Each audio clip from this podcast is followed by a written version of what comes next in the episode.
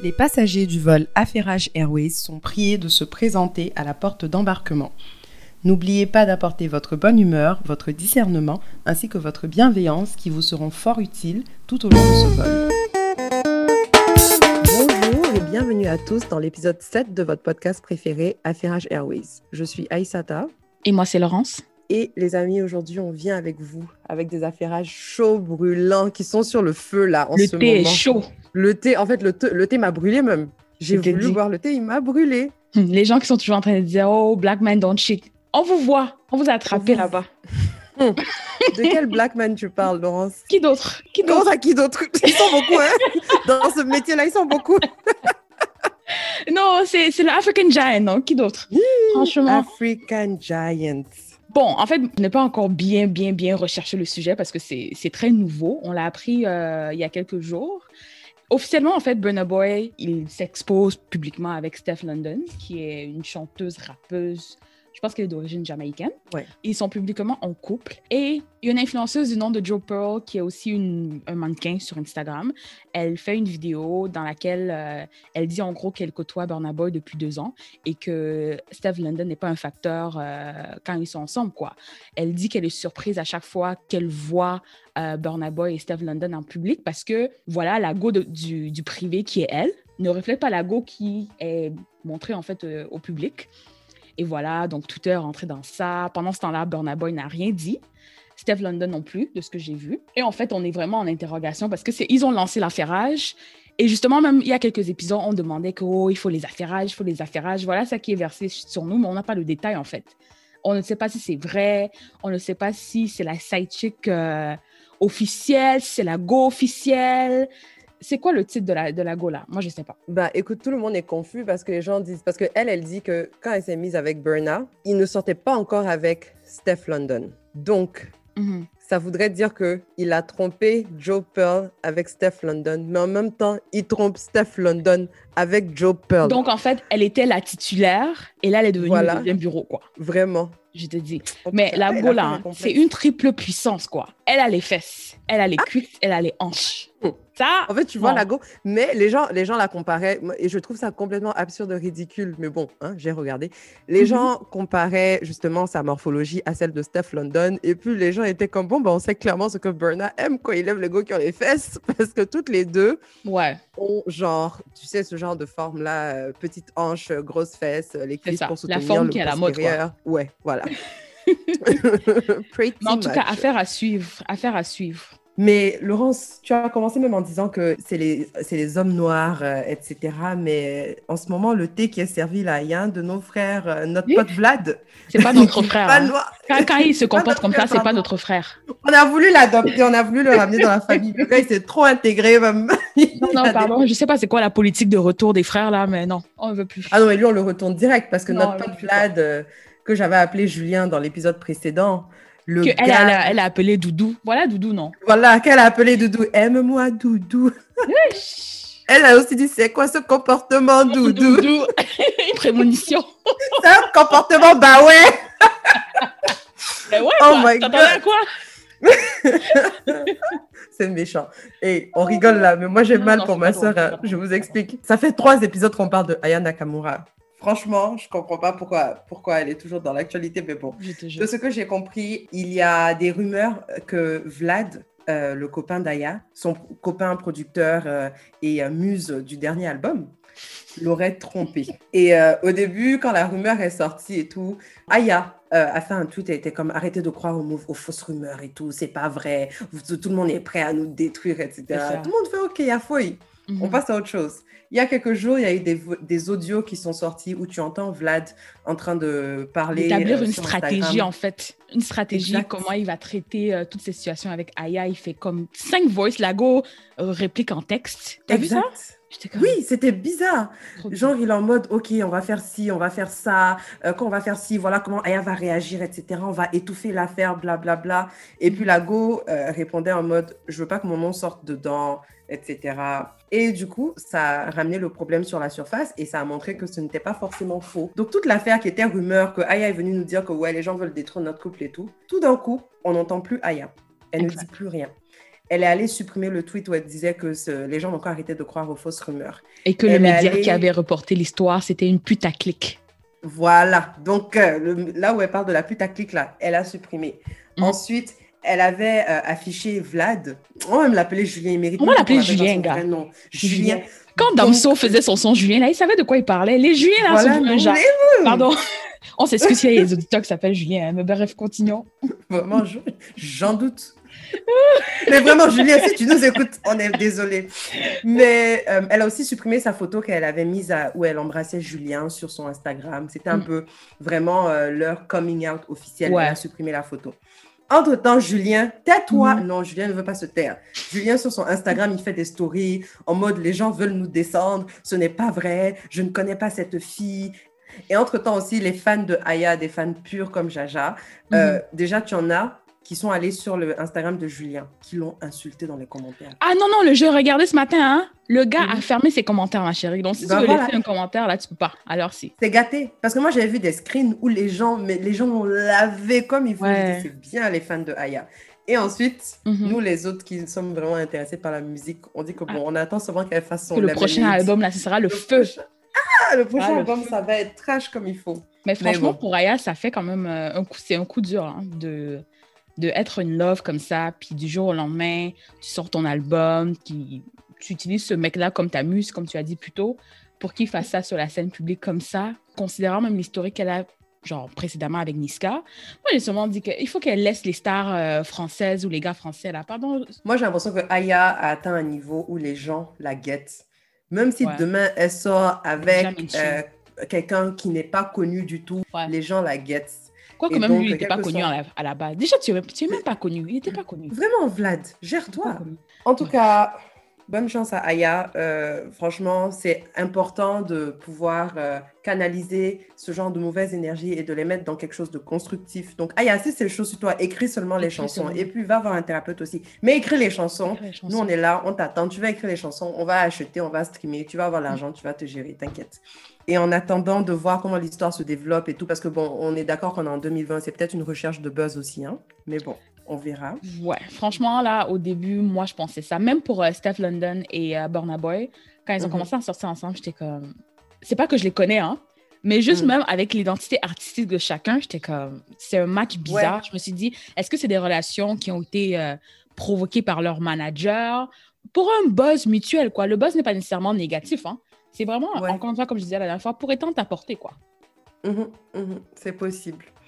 Donc, en tout cas, on garde un œil sur tout ça. Et puis, en attendant, on va passer à notre affairage du jour. En effet. Donc, notre affaire du jour, c'est celui de Mogadi Caster Semania, qui est une athlète sud-africaine, euh, deux fois championne du monde. Elle est connue principalement pour euh, la discipline de la course. Elle fait le, le 1500 mètres, mais elle est vraiment connue pour le 800 mètres.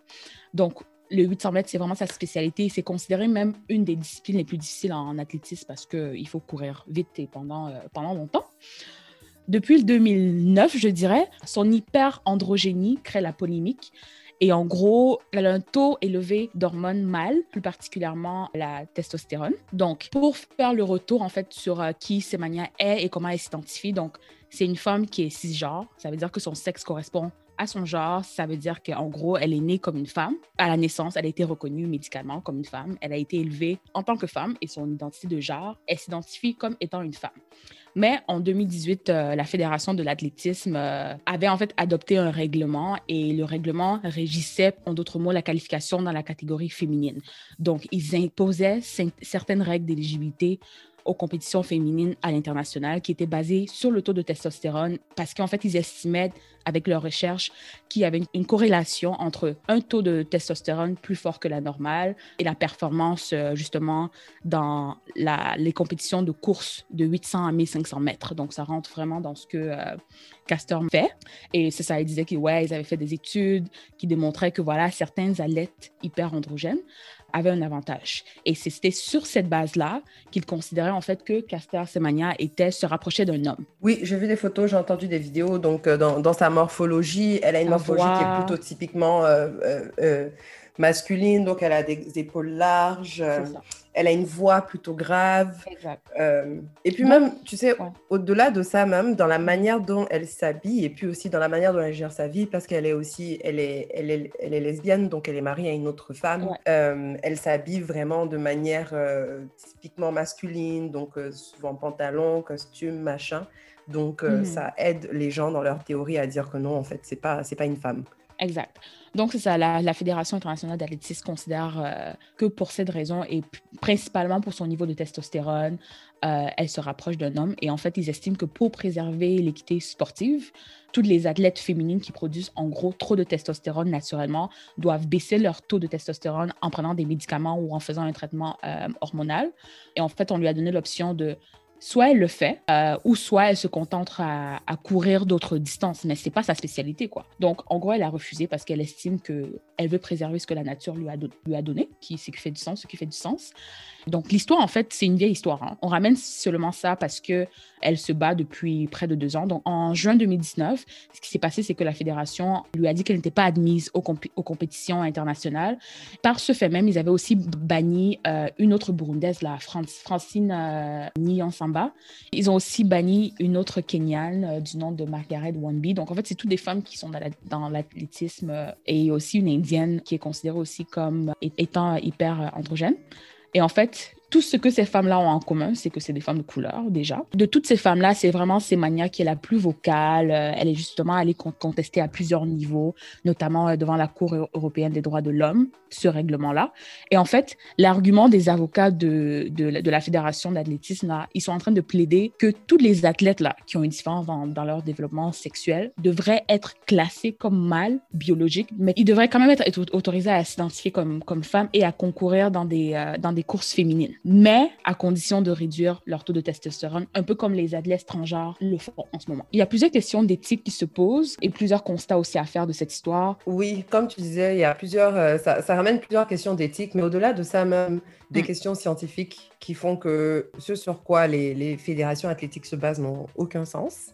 Mais je dois avouer qu'au début, quand j'ai, quand j'ai entendu parler de l'histoire sans m'informer, je me suis tout de suite dit, je me suis pas dit, ils ont raison de demander à Castor Semania de, de réduire son taux de testostérone. Mhm. Je me suis juste dit, ah, c'est intéressant comme question parce qu'effectivement, euh, lorsqu'on se retrouve avec quelqu'un qui a peut-être des habilités qui sont fortement, fortement supérieures mhm. euh, aux autres, est-ce que c'est juste de les garder dans la même compétition, vu qu'à la base, on avait séparé les hommes et les femmes athlétiquement parce que, en termes de capacité physique, ils n'étaient pas du tout au même niveau.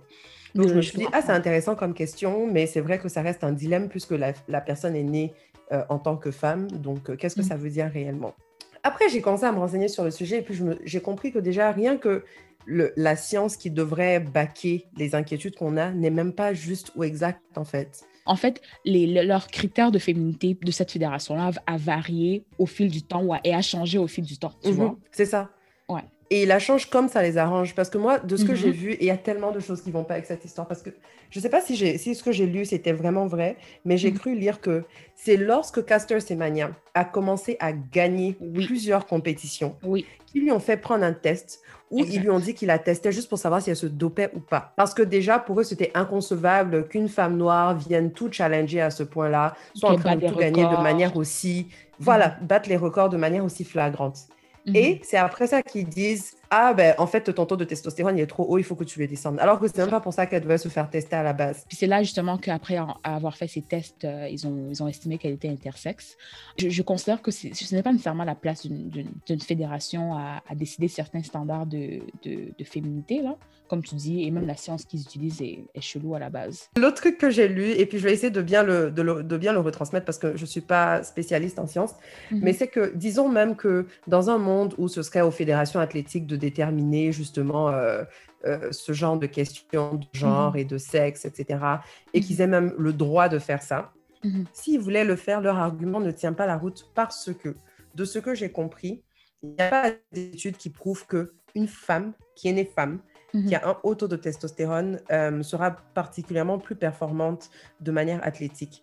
Parce que même si la femme a, ces hormones-là, mhm. les récepteurs de testostérone chez la femme et chez l'homme vont traiter l'hormone de manière différente. Ce qui fait que chez l'homme, mhm. l'hormone sera traitée de sorte à augmenter sa capacité physique, etc. Mais chez la femme, il n'y a Mhm. encore rien qui est 100% prouvé que le, cette hormone-là Mhm. permet d'être meilleure euh, dans la performance athlétique. Aïe, aïe. Donc, La en 48 fédération a heures, tu es fait quelques devenu études. biologiste, quoi. Gars, multifonction, tout terrain. On a tous à- fait SVT à l'école, non? Donc, j'ai compris un peu. Non, mais tu es spécialiste, quoi. Passer de pilote à, à biologiste en quoi? À 48 heures? Ah Je non, mais oui, quand vous, quand vous êtes sur le vol Affaires Airways, ah, sachez que vous êtes entre de bonnes mains. On peut tout faire, on peut tout gérer. tu amènes un bon point. Et même au-delà de ça, euh, testostérone ou pas, ce qui fait une championne déjà, c'est la, la capacité de travail, d'apprentissage et le mental. Et bon, c'est vrai que ça ne se prouve pas, mais je me dis, comme tu le, comme tu le disais plus tôt, qu'il y a beaucoup qui rentrent en jeu et que si on ne peut pas trouver une, une corrélation directe entre le fait d'avoir un surplus de testostérone et le fait de performer mieux, alors leur, euh, leur, leur argument, en fait, ne repose pas sur des bonnes, des bonnes bases ou des bases solides. Oui, parce que pour rebondir même sur deux trucs que tu as dit, c'est que déjà, même si on reste un tout petit peu encore dans la science, parce que Mhm. je trouve que souvent, euh, les gens veulent, veulent, veulent mélanger des débats qui n'ont même pas lieu d'être. Mhm. Dans la science, la différence de performance entre les hommes et les femmes, Mhm. euh, à tout niveau égal, sauf euh, la- le niveau de testostérone, c'est que les hommes seront, d'ap- d'après l'article que j'ai lu en tout cas, 12% plus performants. Mais que quand tu oui, compares naturellement. biologiquement, naturellement, mais que quand tu compares la performance de Semania aux autres femmes, Mhm. sa performance est seulement 2% meilleure que celle des autres. Donc, si tu compares le 12% au 2%, il n'y a déjà même pas de raison même de commencer à rentrer dans ce genre de débat parce qu'elle n'est pas, Parce que pas je qu'elle n'est pas si forte que ça, mais la différence n'est pas si grande ça, en que fait, ça. parce que je lisais même des suggestions qui disaient Ah, mais elle devrait faire euh, à rentrer en compétition avec des hommes. Et je suis comme Non, elle va Non. perdre parce que justement, c'est une femme. Exactement. Et de deux, la meuf, elle n'a pas toujours gagné. Et c'est là où ton argument qui dit que le- Aussi. le- son niveau de testostérone n'a rien à voir, c'est que pour être athlète et pour être champion et pour être en fait, pour être excellent dans tout domaine, il n'y a pas que les aptitudes euh, naturelles, biologiques euh, qui ça. peuvent t'aider. Donc, euh, c'est une chose d'avoir des aptitudes naturelles, de pouvoir courir un peu plus vite que les autres, mais Mm. ce qui te rend plus performant et ce qui te permet de te démarquer, c'est de un, ton mental, de deux, ta persévérance. Il y a, plein de- il y a énormément d'études qui montrent que les... euh, il y a un livre que j'ai lu qui s'appelle Outliers de Malcolm Gladwell, qui Ah, analyse en fait toutes les personnes qui sont euh, Dans le 1%. particulièrement... euh, mhm. Voilà, qui, qui, qui se démarquent et qui sortent du lot. Donc, euh, les Steve Jobs, euh, le gars de Microsoft, là, c'est qui déjà, lui Euh, Bill Gates. Aïe! Bill Gates, ok. le gars qui nous vaccine tous et puis il pense qu'on ne voit pas là. Bref, les Bill Gates et tout, quand tu les regardes, ce sont des gens qui sont certes naturellement intelligents, mais la raison pour laquelle ils sont arrivés là où ils sont aujourd'hui, c'est leur persévérance. Ouais. Ils ont tous mis plus de 10 000 heures de pratique et d'études dans ce qu'ils font. Ils ont tous fait X, Y, Z. Donc, tu peux, être, tu peux avoir autant de testostérone que tu veux, mais si tu n'as pas le mental et la persévérance, tu vas pas arriver là où tu es aujourd'hui. C'est quoi cette Mhm. obsession constamment à vouloir régir la femme ou à régir Vraiment. le corps de la femme? Parce qu'on le constate dans le monde du sport. Je me souviens quand Serena, par exemple, et ça c'est un exemple basique, là, mais c'est Serena qui avait Mhm. porté le fameux catsuit noir à la Wakanda. euh, oui, Serena. Williams, hein, pour ceux qui... euh, voilà. Oui, quand elle avait porté justement son fameux catsuit noir à la Wakanda, à Roland Garros, et qu'elle se faisait, elle se faisait critiquer, les- et la fédération en fait a dit qu'elle ne doit plus porter ça parce que sa tenue Mhm. avait été sons. C'est ça, exact. Il y a eu ça, il y a eu euh, une Alors que ça n'a rien à voir avec sa performance. Hein. Quelle Du que soit la tenue qu'elle met, la fille, elle joue au tennis comme une bosse. Exact, du tout. C'est juste qu'ils ne sont pas prêts à avoir toutes les belles formes qu'elle a. Et même au-delà de la fédération, même les, les, ses collègues en fait qui jouent avec elle, par exemple, euh, il y avait une Anna euh, Kournikova là, qui a une, une autre joueuse, euh, joueur de tennis, qui avait dit que oh, elle n'est pas euh, Serena Williams et elle n'est pas Vénus, elle, elle est féminine, tu vois. Je ne, je ne le ressens pas et je ne veux pas être masculine comme elle. Donc des commentaires comme ça. Euh, il y avait aussi euh, euh, Chris, Chris Evert, qui est aussi une grande joueuse de tennis, qui avait dit que l'agression naturelle, encore une fois, on parle de femmes noires ici, donc une Mhm. femme blanche qui dit, Mhm. qui parle de deux femmes noires en disant que leur agression naturelle Mhm. rend difficile l'accès au podium pour des femmes qui ne sont pas des Amazones. What? Gars, gars. Genre, donc c'est des petits, des petits commentaires comme ça qui me font penser en fait que au-delà de cette histoire de testostérone, et même si on, on- on essaie d'être intersectionnel dans la faction où on voit ce problème, je pense qu'il y a un problème de discrimination, de racisme ou un inconfort en fait avec des athlètes de peau noire qui, qui ont du succès et qui cassent des records en fait. Et euh, je me demandais en fait Bah, pourquoi... Moi, je suis 100% d'accord. Et pourquoi dans le monde du sport, par rapport aux hommes, Michael Phelps, ok, c'est quelqu'un qui naturellement, Mhm. avec son corps, parce qu'il a un long torse, hein, ça lui donne un avantage dans la natation. Et justement, on le voit, il gagne plein de prix, personne ne dit jamais rien. Et en Mhm. plus de ça, euh, je lisais même un article qui disait que parce qu'il a un taux plus bas d'acide lactique, il peut récupérer beaucoup plus rapidement que ses collègues. Voilà. Pourquoi on ne régule pas ça? Pourquoi on ne lui demande pas de prendre des médicaments pour augmenter son taux d'acide lactique? Exactement. Et j'avais vu quelque chose de similaire, je ne me rappelle pas du nom de l'athlète, mais c'était un athlète qui, lui, à cause d'une euh, d'une mutation génétique, ou en tout cas quelque chose comme ça, il Mhm. avait un taux de globules rouges plus élevé que la normale, ce qui faisait qu'en termes de récupération, de respiration, en tout cas stockage de l'oxygène, bref, Yeah. il avait de meilleures capacités que les autres et ça lui donnait un avantage de ouf. Et tout le monde en est conscient, mais jamais on est venu dire, tu sais quoi, à cause de ça, on a quand même venu mesurer les globules rouges de tout le monde. Mais comme tu le dis, là, Caster Semania, encore une fois, le constat de base a été cette go noire là, elle est trop rapide. Donc à cause de ça, vérifions euh, tous ses attributs génétiques et puis voyons comment on peut la stopper. Donc rien que de, la base, la Mhm. fondation de ce qui a créé ce débat en ce moment, c'est de la discrimination. C'est parce qu'il n'était pas prêt à avoir une femme de couleur euh, battre autant de records qu'on est même rentré dans ce débat-là. C'est ça, c'est une façon de Oui. réduire son momentum.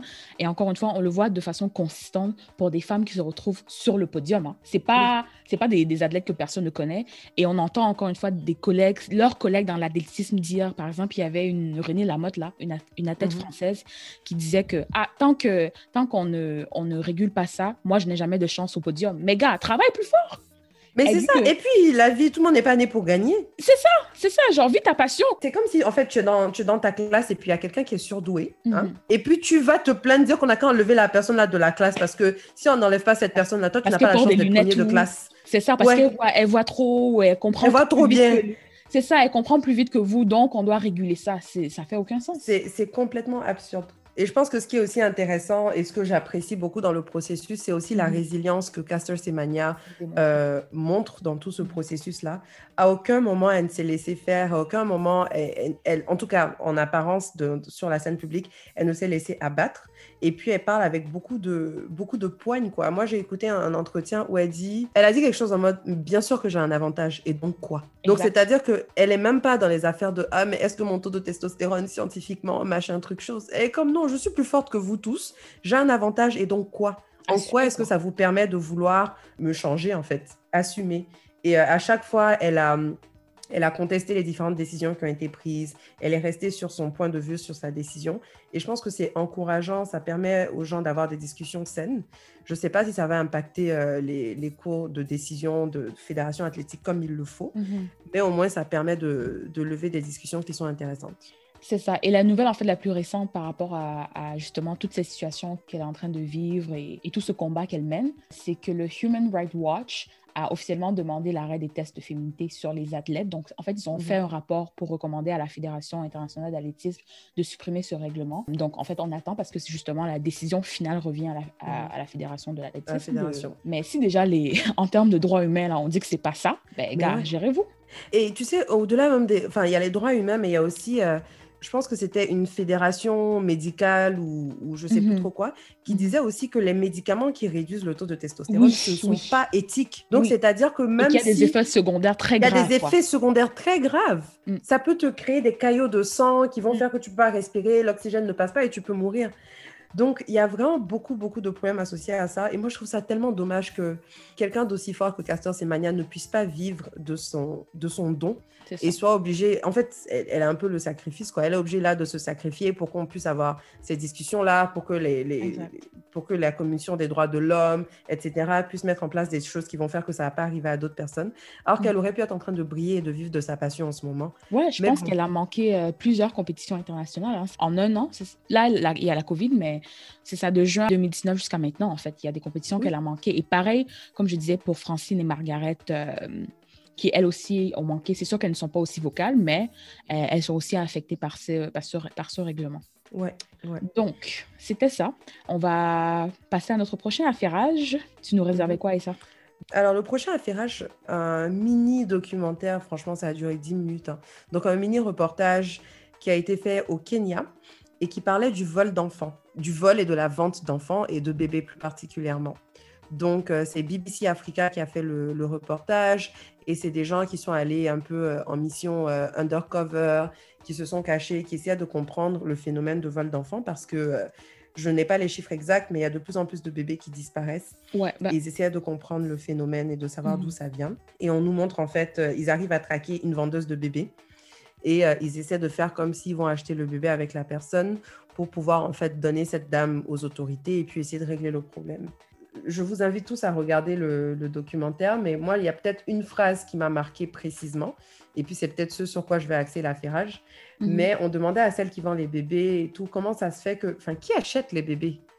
Et puis, il y avait plus, et pourquoi est-ce que les gens achètent des bébés? Il y avait plusieurs Mhm. raisons. Donc, tu avais déjà les Ouais. raisons mystiques euh, dont on entend souvent parler. Il y a des gens pour des sacrifices, etc. Ils ont besoin de bébés, des rituels, etc. Pas que je vais dire que ça, c'est normal, mais OK, il n'y a pas de problème. On est familier avec, Sacrifice ouais, on est familier avec ça, genre. On est familier avec ça. Euh, Voilà, juste pour, euh, pour parce que je vais quand même Mais- mentionner son nom. Euh, dans le reportage, c'est de Jerry Wagi. Continue. C'est qui? C'est son nom. C'est elle qui a fait. Gars, Ok, je je donner son nom, c'est son travail. I need to give her credit, quoi. Non, c'est vrai, c'est vrai. Il faut lui donner son crédit. Je suis vraiment pas gentille. Oula. Non, c'est pas grave. Désolée. Non, non, c'est pas Non, grave. parce qu'en fait, quand tu as dit, je pensais que genre, elle était connue pour avoir fait d'autres trucs. Que, moi, je fais mon travail, ça arrive, c'est BBC, tu dis pas mon nom. C'est vrai, hein, Wallahi, c'est vrai. Moi, même si mon travail arrive, même sur la RPI, radio, télévision ivoirienne, on doit dire mon Yo, say her name. Continue. nom. En tout cas, loud and clear. Donc, dis-nous son nom encore. Jerry Wangi. J'espère que je prononce Voilà. ça bien, parce qu'il faut pas que je dise que son nom et que je dis ça mal. Bah déjà, on le dit, c'est déjà un début. Et donc, moi, ce qui m'avait choqué, par contre, dans une des raisons pour laquelle les gens achètent des bébés, c'est le fait que euh, bah, tu as des couples euh, qui, qui n'arrivent pas à faire d'enfants pour plusieurs raisons, qui n'arrivent pas à avoir d'enfants. Ouais. Et souvent, ces couples-là, euh, pour éviter euh, les, les regards, les paroles et un peu le- la stigmatisation de la société, se retrouvent à aller acheter des bébés sur le marché noir. Je te jure. Et moi, j'ai trouvé ça tellement profond parce que ça en dit tellement sur cette problématique-là en général. Donc, on va éviter de ne pas trop rentrer dans les détails par contrainte de temps. Mais c'est connu en Afrique que euh, Mhm. des gens qui sont en couple, si après six mois, là, Mhm. la femme n'est pas enceinte, Yeah. ça commence à poser les questions. La femme souffre, vraiment. La femme souffre. Quand mon amie, une, une auditrice du podcast, m'a recommandé ce, do- ce documentaire, j'avais comme l'impression de, de, de savoir à quoi m'attendre, mais je pense que ce qui est un peu choquant, c'est de voir vraiment une mère qui est victime en fait de la précarité de son environnement, qui se blâme elle-même pour le vol de son enfant, alors que franchement, elle disait que oui, je suis une bonne mère, tout ce que j'ai fait, c'est être sans abri, quoi. Tu vois? Ouais. Et moi, je me suis dit, waouh, les femmes souffrent, d'autant plus que dans le documentaire, quand tu as parlé de mariage, je me suis dit que, ah, on demande déjà à la femme, quand elle est petite, d'apprendre euh, les bonnes manières et d'apprendre les tâches domestiques liées à, liées à son rôle de femme, on va dire. Après, on lui demande de s'éduquer. Après, on lui demande de chercher le travail. Après, on lui demande le mariage. Après qu'elle se marie, on lui demande l'enfant. Et que si elle réussit à enfanter, on dit que l'enfant que tu as fait là, c'est pas ça qu'on veut. On veut, on veut garçon, quoi. On veut Ouais. garçon. On veut garçon. Et quand il n'y a pas d'enfant dans le couple, Ouf, on ne se demande pas si le problème de fertilité peut venir de de l'homme. c'est automatiquement la de femme. la femme. Et Pareil- quand tu as des couples qui, qui essayent de, de- de faire les procédures, j'ai Mhm. entendu beaucoup d'histoires où l'homme refuse de se faire tester. Oui, oui. refuse oui, de donner des échantillons de sperme, etc., Oui. pour qu'on voit si son, euh, son compte de sperme est assez haut, élevé, bref. Et puis, je pense que c'est un rappel aussi de la pression, de, de à quel point la pression que la société met sur des choses comme avoir un enfant, avoir un garçon peut aller loin et peut devenir... euh, ça, ça dépasse même la toxicité, là. Le fait que les gens soient prêts à aller acheter un bébé sur le marché noir, tout simplement parce qu'ils n'ont pas pu avoir un enfant ou ils n'ont pas pu avoir un garçon, les implications que ça a. Comment Maman. tu vis avec ça? Maman. Et la scène où il négocie le prix? Oui, ils négocient le prix. Mhm. Et donc, le fait qu'il y ait ce genre de situation signifie qu'il y a un marché. Je te Il y a un marché réel pour l'achat des bébés, au point où les gens sont prêts à, à acheter un bébé comme si c'était des enchères à la limite. Oui, il négociait comme, comme si tu allais au marché, quoi. C'est quoi ce monde? Aïe. Alors que, alors, et c'est pas comme si il n'y a pas euh, d'agence d'adoption, c'est pas comme s'il n'y a pas d'orphelinat, il y a d'autres moyens d'avoir un enfant. ça. Si tu es prêt à avoir un enfant qui n'est pas le tien. Mais encore une fois, ça montre les problèmes de la société parce que quand les gens vont acheter les bébés volés, ils vont pas dire dans leur maison Ah, j'ai volé ce bébé. Non, du tout. Du tout. Ils vont dire c'est mon enfant. Et entre-temps, il y a quand même pas mal de stigmas sur l'adoption, etc. Donc les Ouais. gens sont pas prêts à, à remplir ce genre de démarche-là. Donc c'est complètement, euh, complètement éclaté. je ne peux pas euh, concevoir euh, en tant que femme accoucher mon enfant et on me le vole, quoi. Ça, c'est la pire douleur, quoi. Et surtout que ton enfant est dans le monde, tu sais pas s'il est vivant ou s'il est mort. C'est ça, en fait. C'est ça, tu sais pas, on a pris ton enfant pour faire sacrifice, on a pris pour faire tu sais pas. Vraiment. En tout cas, passons, on va passer euh, au divers. Passons à nos divers. Hmm. Mon, mon prochain divers, ensuite, il n'est pas joyeux. Hein. Eh les gars, pardon, je suis désolée.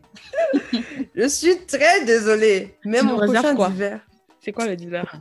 On a fini vol d'enfant, on passe au suicide. hein. C'est bien joyeux par ici. En gros, euh, j'ai vu un article qui m'a interpellée qui disait qu'au Malawi, Mhm. depuis que la Covid a commencé, euh, les taux de suicide ont augmenté. Et apparemment, euh, ça a augmenté de 57% selon les gens au Malawi. Donc, ça m'a interpellée parce que on ne parle pas souvent de santé mentale, etc. en Afrique. Donc, je me suis dit, ah, j'allais essayer de m'in- de m'informer pour voir, euh, Mhm. pour voir ce qui se passe un peu. Je me rappelle, dès que j'ai parlé à Laurence, elle a dit, et, et, et, va regarder les chiffres, hein, parce que ceux-là, on les connaît ici. si on est passé de 1 à 2 suicides, ils vont dire que ça a augmenté de 100%. 100%.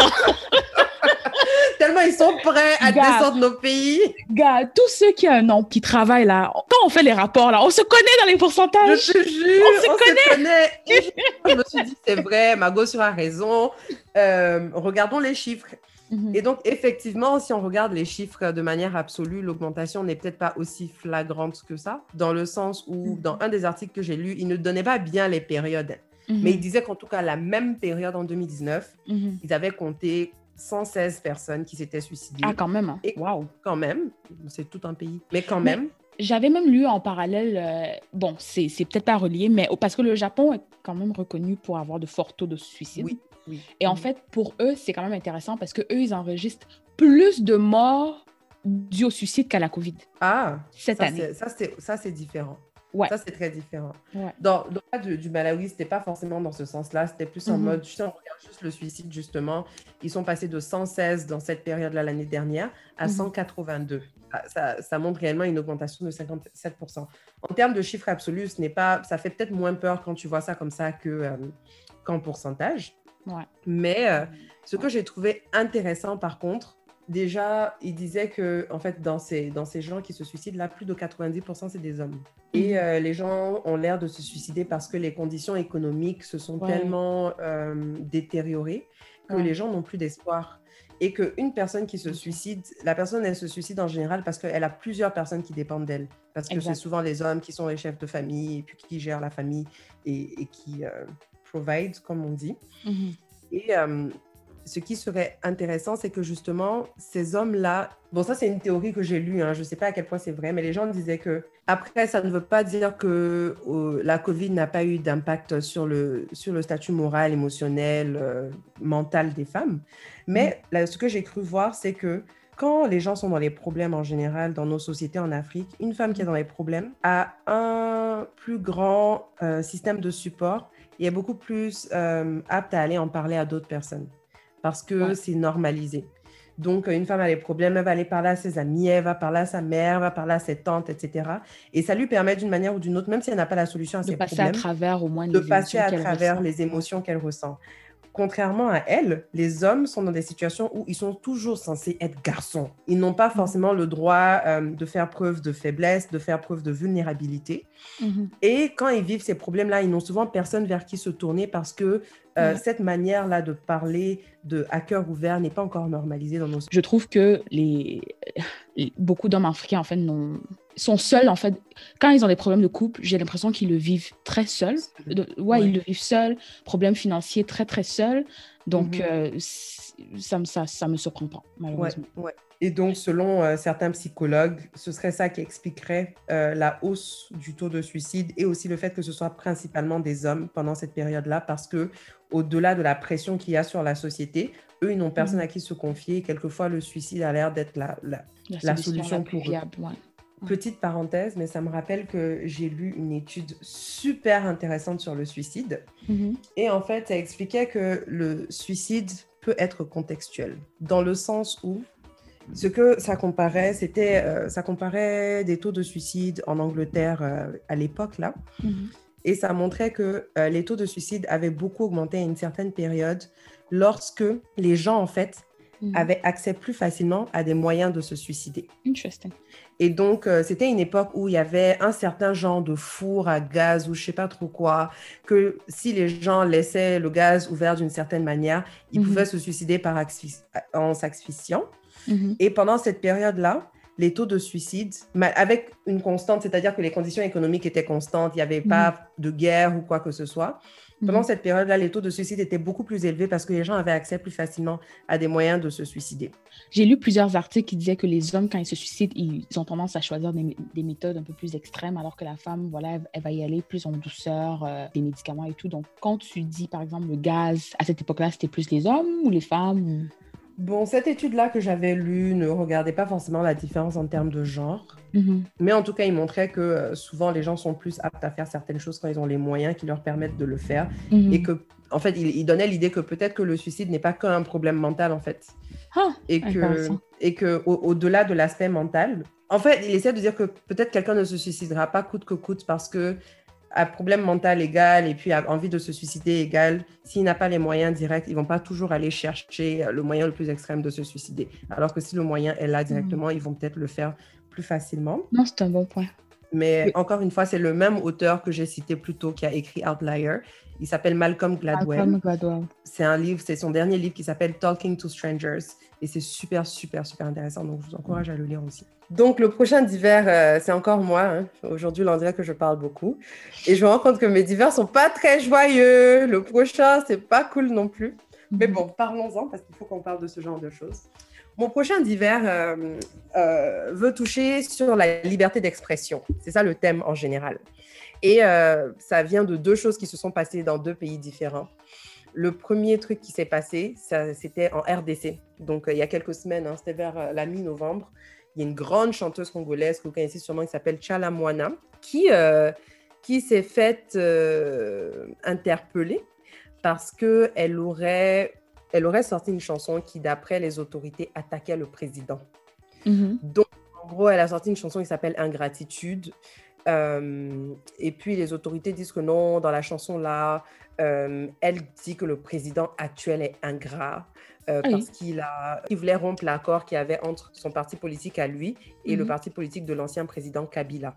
Et que mhm. comme la chanteuse là était très amie à, Kabila et partisante de Kabila et tout, elle traite le président actuel d'ingrat. Et donc à mhm. cause de ça, la Commission nationale de censure des chansons et des spectacles. Donc déjà, hein, le fait qu'il y ait une commission nationale de censure de chansons et des spectacles... Qui sont efficaces alors que le pays, bref genre, je suis comme, pourquoi est-ce qu'on a toute une commission pour ça? Les gens, enfin, est-ce qu'on peut pas mettre les ressources humaines de cette commission vers d'autres mhm. choses? Je ne sais pas. Donc, mhm. cette commission-là euh, a dit que elle doit, elle doit faire soit un à six mois de servitude pénale ou bien elle doit payer une amende. Ah et ils ont interdit la diffusion de la chanson euh, dans, bah, dans les médias et dans la presse congolaise. Quoi. Mhm. Et tu sais ce qui est le plus drôle? Non. C'est que, bon, je comprends pas lingala, ou la langue dans laquelle elle parle. Mhm. Mais j'ai lu des articles sur la chanson. Mhm. Dans la chanson, je lis ce que j'ai lu. La chanson parle de l'histoire d'un homme qui a trahi sa conjointe en l'abandonnant pour une autre femme. Le départ de cet homme a laissé la femme abandonnée dans un état de détresse et l'homme, à son tour, a fini par être jeté par la nouvelle femme. Et, en fait, c'est une euh, métaphore. Donc, c'est une métaphore. Et donc, c'est à ce point-là que c'est subtil parce qu'ils savent que, bon, elle est partisane de l'ancien parti, etc. Donc, mhm. quel que soit ce qu'elle sort, ils vont chercher ça à interpréter, ils vont chercher à interpréter ça euh, de manière politique. Après, il y a quand même une rumeur, une rumeur. J'ai lu aussi que la vidéo sur laquelle la chanson avait été posée sur YouTube, mhm. dans la vidéo, on montrait... on montrait euh, des extraits euh, de, de, de, scènes politiques avec les anciens présidents, etc. Et, c'est pour ça qu'on a interprété ça de manière politique. Après, elle, elle dit que ce n'est pas elle qui a mis cette vidéo. Elle a juste sorti sa chanson. Ah, ok, c'est son fan club, genre. Vidéo. Donc, soit son fan club ou ses détracteurs, je ne sais pas. Mais le Congo a une longue historique de, censure. Là. Je me souviens même plus récemment dans le documentaire de Maître Gims. Là, il racontait comment son père voilà, avait dû fuir. Euh, lui, il s'occupait pas de ses enfants. Donc, euh, en plus de ça, s'il partait raconter la Non, mais comme pour dire que c'est pas la première fois que j'entends que des artistes congolais fuient euh, le Congo, en fait, parce qu'ils ont peur voilà, qu'ils ont peur de... De la répression. De la répression, exact. Des autorités. Ouais. C'est quand même un rappel que certaines libertés fondamentales qu'une population doit avoir ne sont pas présentes dans beaucoup de pays. Mmh, toujours. Parce que c'est ça, le Congo, c'est censé être une démocratie, il y a des élections qui ont lieu, etc. Mais s'il y a une commission euh, nationale de la censure qui existe, et en plus de ça, si les citoyens n'ont pas le droit de s'exprimer librement sur euh, les acteurs de, de, la scène politique, c'est quand même inquiétant parce que dans une dans une, antithèse même. C'est une antithèse. Tu peux avoir, Mais ça. système démocratique. Et là, il y a une censure assez, euh, assez forte pour un, pour un, un texte de, de, chanson qui est subtil, qui n'a même pas de clip officiel, où, il y a, où le, le président n'est pas en ligne de mire directement. quoi. Exactement. Et puis même si c'est le cas, je veux dire, euh, les, les citoyens sont censés pouvoir s'exprimer sur ça. Exact. Et c'est inquiétant. Et, et tenir les hommes politiques responsables de leurs actions même. Et Exactement. même, il y avait euh, Yodé et Siro, donc je pense que tu voulais aussi en parler le deuxième cas dans ce genre de situation, c'est Yodé et Siro en Côte d'Ivoire. Donc Yodé et Siro, pour ceux qui ne sont pas ivoiriens, il y a de fortes chances que vous ne les connaissez pas. Ce sont... Euh... Chante un peu pour nous. Et pardon, ma chère, ma voix est trop précieuse. Je ne vais pas vous donner ça comme ça dans le podcast. Attendez, quand je vais faire mon showcase, mon concert, ah, je vais vous inviter à mon concert. Attendez ça seulement. Mais euh, du coup, Yodé et Siro, ce sont des artistes euh, super connus euh, au niveau national. Euh, dans, le, dans le type musical zouglou. Donc, le zouglou, c'est un genre de musique ivoire, typiquement ivoirien, je pense ouais. pas que ça soit chanté ailleurs, qui est très, bon, je sais pas comment vous le décrire, hein, je peux peut-être vous donner des chansons à aller écouter après, très dansant, mais qui est très... Euh, je pense que c'est généralement axé sur euh, ce que la, la, classe prolétaire, on va dire, vit et sur les, les réclamations sociales. Ouais. Voilà, voilà, c'est très. On, les gens racontent leur histoire de vie, donc c'est souvent, ça va parler politique, euh, ça va parler faits de société, ça mmh. va parler femmes, etc. Et puis en général, les chansons de Zouglou sont en français, et puis c'est vraiment les chansons qui ont souvent des petites morales, des leçons de vie, qui vont peut-être dénoncer euh, certains. C'est dénonciateur en fait, quelquefois.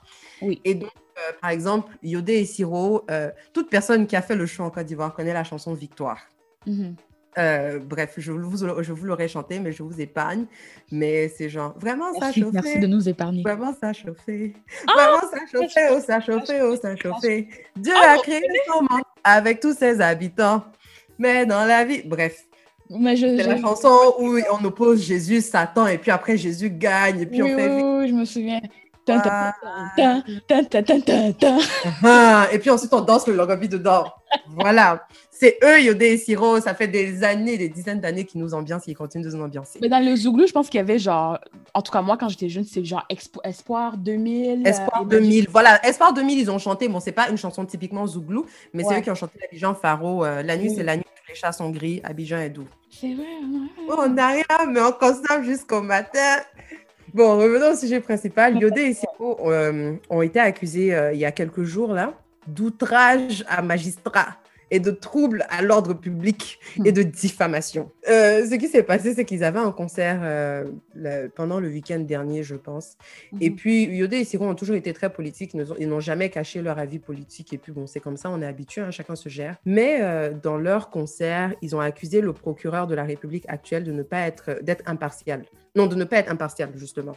Et de, en disant que dans beaucoup des, des condamnés politiques euh, qu'il y a en ce moment, la plupart des gens qui ont été condamnés, jugés ou qui sont en prison euh, viennent d'un certain parti politique plus que d'un autre -hmm. et que pour qui est justice, il faudrait qu'on juge ceux qui ont fait du tort dans tous les deux partis politiques.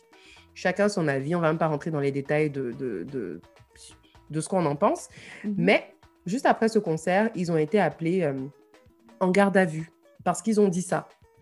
Euh, et après, la, justice, été... la, justice, ivoirienne est efficace et rapide comme ça, hein, subitement. C'est pour ce genre de bail, quoi. En tout cas. Garde à vue. Le lendemain, il y a eu une audience. Hein. Pourtant, il mm. y a d'autres problèmes. Là, on attend les audiences pendant des années, des années, des années. Le lendemain, il y a eu une audience. et immédiatement, ils ont été condamnés à un an de prison avec sursis. Donc, s'ils ne veulent pas aller en prison, ils doivent chacun payer 5 millions de francs CFA d'amende. Et ça, est, ça a vraiment choqué beaucoup de gens parce que la Côte d'Ivoire, quand même, se donne un, une image de pays plutôt avancé, de, de pays euh, ouais, avancé sur pas mal de choses, hein, que ce soit économiquement, que ce soit dans les droits des gens, que ce soit un peu, un peu dans tous les domaines. Et donc, c'était un fort rappel qu'il y a beaucoup de choses qui ne se passent qu'en apparence et que, encore une fois, on est dans une sûrement une illusion de démocratie parce que quel est ce monde-là où des mmh. gens ne font qu'exprimer leur point de vue, quelle que soit la validité ou pas de leur point de vue, des artistes? Et se retrouvent à être condamnés pour cela. Ça n'a aucun sens. Et puis, outrage à qui Au magistrat. Enfin, je ne vais trop parler. Moi, je ne veux pas aller en prison non plus. Mais je n'ai pas 5 millions. Non, je n'ai pas 5 millions. Mais si quelqu'un veut me donner 5 millions, j'accepte. C'est là que tu vas parler. non, je ne veux pas parler. J'ai besoin de 5 millions pour autre chose. Les gens se cherchent. En fait, causer, causer outrance à une personnalité qui représente l'État et sa population, en fait, c'est même drôle à, à dire, quoi. Mais je te jure, quoi tu sers ta population, comment on peut te causer outrance? Tu, tu n'es pas, Ce n'est pas une, une, monarchie. Je sais, je sais pas C'est pas une monarchie, c'est pas une dictature, c'est pas... Donc, c'était la première fois que ça arrivait, euh, ou bien c'est parce que euh, c'est des artistes qui sont euh, connus en Côte d'Ivoire? Bon, là, c'est des artistes qui sont connus. Et puis, je pense qu'au niveau des artistes, moi, c'est la première fois que j'entends ce genre de cas. Peut-être qu'il y a eu d'autres cas que je n'ai pas suivis personnellement, mais c'est la première fois que moi, je, que moi, j'assiste à ce genre de cas. Et puis, on pensait vraiment tous qu'on avait, qu'on avait peut-être atteint un niveau où on, ne tomberait pas si bas. Et mhm. que si même les autorités voulaient condamner ce genre de choses, ils le feraient de manière beaucoup plus subtile. Ou genre, ils font et puis toi tu te demandes, tu te dis, hum, est-ce que c'est parce qu'ils ont dit ça ou bien il y a autre chose? Mais là, en fait, ils n'ont même pas essayé de cacher. C'était, ah, vous avez dit ça au concert, allez en garde à vue, on vous juge, vous devez payer. Donc c'est un peu dommage et puis c'est un rappel que euh, on, a encore, on a encore du chemin à faire. On a encore énormément de chemin à faire. Est-ce qu'on passe à, nos crushs Laurent, c'est quoi, c'est quoi tes crushs musicaux? En fait, il y a tellement de musique, euh, de, de bonne musique. Non, il y a beaucoup de musique qui Il y a beaucoup de musique en tout cas. Ouais, il y a beaucoup de musique qui est sortie. En fait, moi, j'ai quand même écouté la plupart, puis j'ai essayé de, de, filtrer. Là. Donc, on est là pour filtrer pour vous, quoi. On filtre voilà, les sons qui, sont, euh, qui laissent à désirer. Euh, donc, moi, j'en ai deux. OK. Deux et demi. Ah. Mon premier... Oui, non, non, parce qu'en fait, voilà, je pense que le fait qu'on enregistre deux semaines, tu vois, je veux, les, je veux donner des devoirs aux gens, comme ça, euh, voilà, pendant les deux semaines, ils peuvent écouter l'album, les albums dont je vais parler au calme. Donc, mhm. le premier, c'est celui de Flavor. Donc, Flavor est un artiste. C'est celui qui a chanté Sawa, Sawa, Sawale, Sawa, Sawa, Sawale. Ash. Dès que j'ai commencé à chanter, on m'a dit ma connexion est instable. Donc, euh, Flavor. c'est ça, c'est lui. Donc, Flavor, qui est un artiste euh, nigérian qui chante principalement en Igbo, euh, a sorti son album qui s'appelle Flavor of Africa. Déjà, quand j'ai vu le titre, là, j'ai dit que tonton, c'est un peu ambitieux, hein? Que toi, là, tu as la saveur de tout le continent, quoi. Oh là là là là, laisse-le. quand, quand, mon, quand mon gars là-bas sort African, African Giant, Giant. ça stole et tout, ouais, là, on dit rien, non? Donc, laissez l'autre. Donc, euh, c'est ça, l'album est sorti euh, le 4 décembre. Euh, j'ai écouté deux fois déjà. Et pour moi, je sais pas si c'est parce que j'écoutais étant fatiguée et que ça coulait, mais bref, pour moi, je considère que c'est le meilleur album mainstream de cette année en termes de. Ah, ouais. mainstream, c'est euh, c'est le meilleur album afro mainstream parce qu'il est accessible. Quand je dis accessible, j'ai l'impression de le dire à chaque fois, mais c'est je vois autant l'élite africaine l'écouter que je vois encore une fois la classe prolétaire qui l'écoute en travaillant, qui l'écoute dans le taxi. J'entends les gens jouer cet album, même dans tous les quartiers au Nigeria, dans tous les quartiers, j'entends la diaspora l'écouter. Parce que moi, en fait, j'étais nostalgique quand j'écoutais l'album aussi. Chaque son est top. Franchement, en tout cas, il s'est démarqué. C'est officiellement, officiellement, selon moi, le roi de la musique euh, qu'on appelle high, life. Là. Ce que moi, je voulais rajouter sur l'album, mhm. là, c'est que la seule chose que j'ai, qui m'a fait euh, lever le sourcil, là, c'était l'intro. En fait, l'intro, là, s'appelle Flavor of Africa, bien évidemment. Mhm. Et c'est très genre Lion King, euh, Roi Lion. C'est très, l'intro est très Roi Lion, genre euh, Awumboa, Awumbo, je sais pas. Mais il y en a beaucoup qui sont dans cette vibe cette année. Ouais, en fait, c'est le genre de chanson que je me suis dit, ok, j'entendrai ça à la canne peut-être. Tu vois, comme l'ouverture de la canne ou un truc comme ça. Mais le reste de l'album, franchement, il est multidisciplinaire. Ça veut dire que une chanson, il est en train de parler des, d'une femme qui a un fessier considérable. L'autre chanson, c'est un homme de Dieu. Mm-hmm. Donc, il a quand même donné un peu de tout. Donc, c'était pour moi euh, Flavor Africa, je recommande. Et j'avais euh, l'album de Taiki. Je sais pas, tu as pu écouter euh, l'album de Taiki, Fleur froide Et avant, rapidement, avant que tu passes à Taiki, mm-hmm. du coup, Flavor Africa, c'est quoi ta chanson préférée? Ou genre deux, trois chansons qu'on devrait absolument écouter Oui, je vous donne ça. Franchement, je, je vais pas te mentir, là, je pense que j'ai enregistré tout l'album, sauf trois chansons moi, ce que j'ai aimé, Looking, Looking Yas, je pense que ça va être euh, le single, il est, pas, il est pas mal. Moi, mes préférés, c'était Oui, parce que j'ai vu qu'il a commencé à faire beaucoup de, beaucoup de promos sur Looking Yash. Le Nyash, c'est les fesses. C'est les fesses. Donc, il a, il a son Instagram, il a posté une photo. Il prend beaucoup de photos ces temps-ci avec des filles qui ont beaucoup de fesses, là gars, il y, a une, il y a une photo qu'il a postée sur, sur Instagram où il transporte une fille qui a des, des fesses, là, comme, comme si c'était un sac de patates ou un sac de ciment, quoi. J'étais juste comme, waouh! un lourd sac de ciment. Donc, euh, il y a Looking Yash, euh, qui est son single. Il y a Berna, Berna que j'ai aimé, euh, qui est en featuring avec Fanny mm et Techno. Et il y a Omotemi, que j'ai beaucoup aimé. Et euh, Sawa Sawa qui était bien. Et, et Odo Yehu. Mais bref, franchement, je, y a, je pense qu'il y a genre trois chansons que j'ai pas aimées dans l'album. Même, et ça, D'accord, donc on va aller écouter alors. Ça vaut la peine. Et mon prochain euh, coup de cœur, c'était l'album de, de, de, Taiki. En fait, euh, c'est vrai que je l'avais cancel parce qu'il avait déconné un moment, mais quand quelqu'un fait l'album. Il avait fait quoi? bah, on va en parler. On va en parler il avait fait quoi? Une autre fois. On va parler une autre fois. Bref. Bah, euh, donne un avant-goût. Moi, j'ai aucune idée de ce qu'il a fait. Donc, juste dis ce qu'il a fait, point. C'était il y a quelques mois sur Twitter. Je me souviens plus de l'histoire exacte là. Euh, en fait. Ah, c'était un truc sur les femmes noires. Oui, on avait retrouvé des anciens tweets de lui qui utilisaient des termes dérogatoires envers les femmes noires et caribéennes. On estimait que c'est son audience principale. Donc, genre, tu insultes en gros tes fans, ceux qui te supportent vraiment, vraiment, vraiment. Donc, après ça, j'étais un peu refroidi. D'accord. Franchement, j'écoutais même plus sa, musique trop, trop. Mais quand cet album est sorti, mhm. voilà, j'ai cliqué dessus direct. L'album s'appelle Fleurs froides. Mhm. Et en fait, là, je sais que bon, les gens sont occupés, il y a beaucoup de musique qui sort là. Donc, je vais juste vous donner les pépites de l'album. Il y a un son là sur l'album. Mhm. Déjà, Taiki, pour moi, c'est quelqu'un qui est très, très doué et spécialisé dans ce qu'il fait. Donc, il est très bon pour choisir ses singles. Généralement, quand tu écoutes les albums de Taiki, le single qu'il a choisi là, c'est généralement ouais. dans les meilleures chansons de, de l'album. Oui, oui. Je suis d'accord parce que même cet album, le single, euh, n'y pense plus. N'y pense, plus, n'y pense plus, exact. Ça top. Du sens. Mais il y a une chanson là qui s'appelle Le miel. Oui, c'est ma chanson. Ce n'est pas le nom. Quand la chanson est passée, j'ai arrêté ce que je faisais. J'ai dit wait. Et moi, je, je, disclaimer, pas que je n'aime pas Taiki, mais je fais pas partie des fans de Taiki. Mhm. J'ai écouté l'album parce que quelqu'un m'avait dit non, vas-y, écoute et tout. Et là, j'écoute, je fais ouais, bon, bah c'est Taiki, quoi. Ok, d'accord. Et quand le miel a commencé, j'ai dit, maman, ah. Taiki, c'est comment? Ce n'est pas, pas, pas, le miel. C'est pas miel, c'est pas miel book. C'est pas le miel importé, là. C'est pas le miel importé de Dajou. Hein? Ça, c'est le hmm. miel bio certifié. Miel bio, pris directement des abeilles. De l'abeille à ta table. Hmm. Non, mais la chanson. Hein. Non, la chanson est douce. La façon qu'il a fait, je connais pas les termes euh, en, français, vous allez nous excuser, mais la façon qu'il a fait le layering de sa voix, les background vocals. Ah non, non, non, non, non. Pour moi, c'est le, c'est le highlight de, de l'album. Et il y avait mhm, des sons comme, comme toi, que je recommande fortement. 5 ans, Toxic Boy. Est-ce que tu as écouté Toxic Boy? Moi, j'étais là dans ma cuisine. J'ai écouté l'album au, complet, mais je travaillais ou je faisais autre chose. Du mhm. coup, la chanson qui m'a fait arrêter pour aller ouvrir Spotify et me dire c'est quoi le nom là, c'était le miel. Et le reste, j'écoutais, je dis ok, ça coule bien, faudrait que je réécoute. Ouais, il y avait 5 ans et Toxic Boy que j'ai dit que, hé, Toxic Boy là, n'est-ce pas, Jidena, il y a quelques années, il nous a dit, il nous a dit qu'il était un classic man. Donc nous, on était en mode, oh, on, veut, on veut un classic man. Toxic Boy là, j'ai dit que moi, moi, je veux le Toxic Boy quoi. Regarde, vous voyez, c'est ça vous faites. Et puis quand Dieu vous donne, vous dites que non, Dieu, j'ai fait quoi? J'ai toujours des gars bizarres qui viennent. La parole porte. moi, je veux pas euh, Toxic Boy. Avec le confinement, ces gars, on est en fleur de pardon. On peut pas gérer les Toxic Boys pardon, excusez-moi. c'était, c'était mes coups de cœur. Et en parenthèse, rapidement, hein, rapidement, hmm. l'album dansant, là, l'album de Boussiwa. Mais. Il faut que j'aille écouter.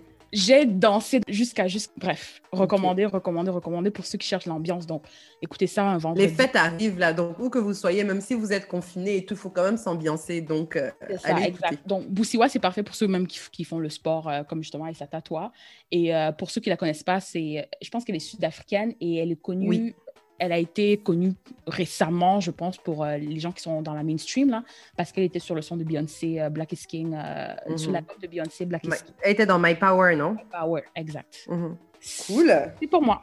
Ben écoute, j'ai des devoirs, je dois aller écouter Boussiwa et puis je dois aller écouter Flavor of Africa parce que j'ai pas écouté. moi, mes, mes crushs musicaux, j'en ai deux. Mhm. Et euh, j'aime bien mes deux coachs musicaux parce que je les trouve trop cool en fait. Au-delà de leur musique, c'est des gens que genre, je les vois, je suis comme You are so cool, j'aimerais être ton ami. Euh, ce sont deux filles, deux femmes qui sont dans l'afrobeat. Donc, raison, euh, autre raison pour laquelle je l'aime parce que je trouve que l'afrobeat a souvent été dominé par les hommes.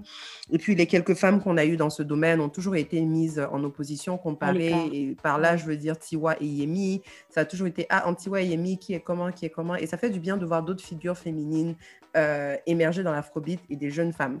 Ouais, la By première... Euh, Yemi a sorti un album, donc parenthèse. Allez écouter, mais bon, bref.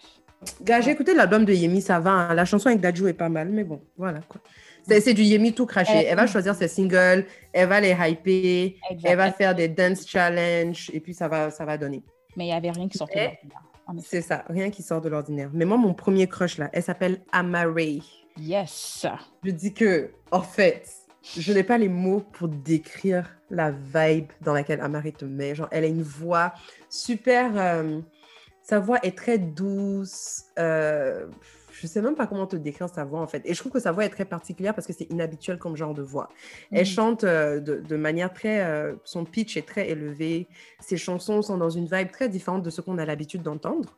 Mm-hmm. Et euh, moi, je la connaissais avant parce que je l'avais vue dans quelques singles en featuring avec d'autres personnes. Et puis je me disais, ah, c'est intéressant et tout. J'ai hâte de voir ce qu'elle ferait elle-même sur son propre projet. Et là, elle a sorti son album qui s'appelle The, Angel, You Don't Know. Et c'est son tout premier album. Euh, et franchement, dès la première chanson, j'étais comme wow, ok, la meuf, elle, elle, est venue tout tuer. Et les chansons sont excellentes.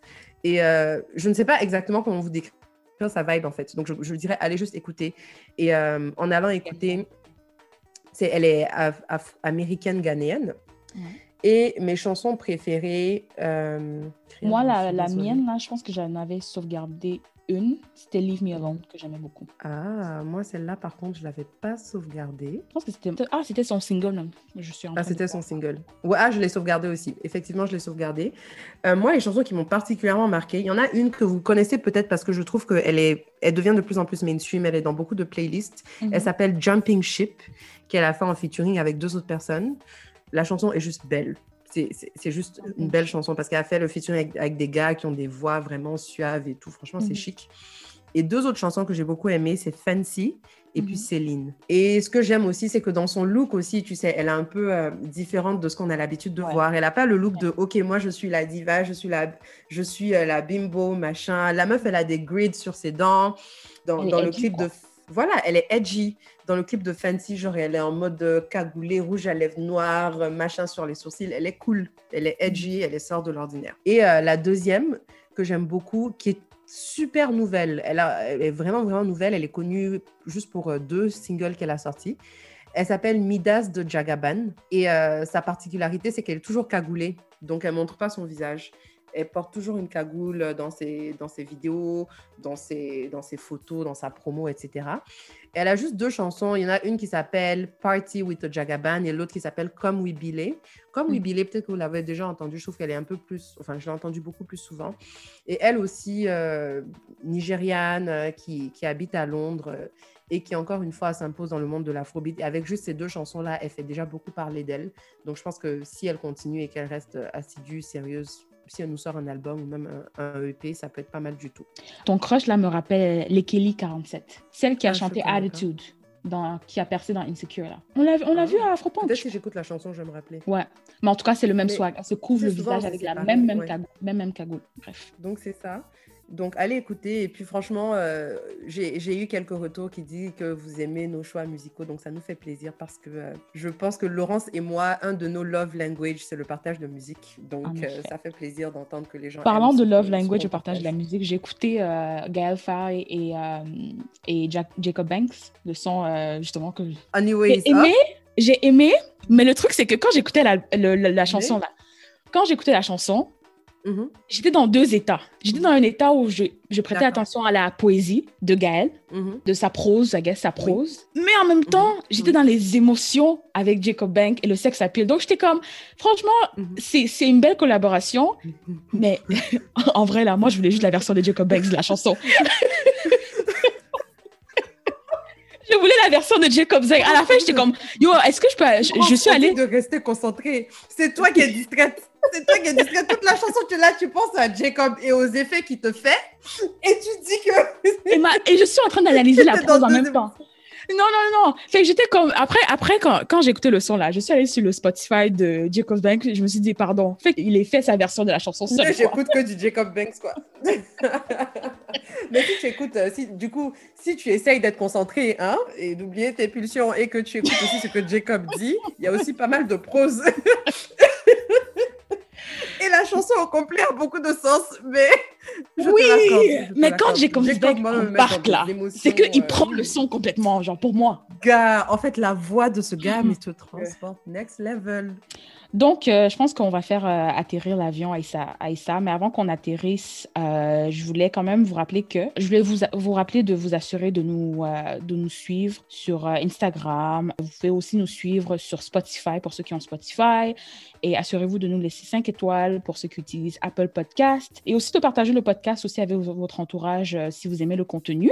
Et le prochain épisode sera notre dernier épisode de la saison. Mais on va revenir en saison 2 en force, quoi. Yes. Et on va, on va prendre une petite pause pour revenir en force, pour continuer de, de partager les bonnes vibes et les bons affairages. Mais déjà, pour tous ceux qui sont arrivés à ce niveau-là de la saison, même si le dernier, on n'est pas encore au dernier épisode, mais tous ceux qui sont arrivés là où on est aujourd'hui, franchement, cœur sur vous. C'est tout ce que je peux dire. Gros, gros cœur sur vous. Et même sur nous. Hey, c'est quand même cet épisode, quoi. Cet épisode on aura fait 8 au total et je me rappelle avec Laurence quand on a commencé ça, toutes les deux on s'est regardé, on dit regarde comment on est toutes les deux occupées. Est-ce qu'on va même arriver à deux épisodes? Et on a dit si on fait trois épisodes, on ouvre le champagne. Bon, on a oublié d'ouvrir le champagne. On a fait tout nous-mêmes, hein. le editing, euh, trouver la bonne plateforme, notre site internet, tout nous-mêmes quoi. Tout, tout, tout, fait maison, fait, maison. On est devenu technicienne, euh, ah, technicienne du son, technicienne des micros, tout. Donc euh, franchement, on est plutôt fiers de nous aussi. Ouais.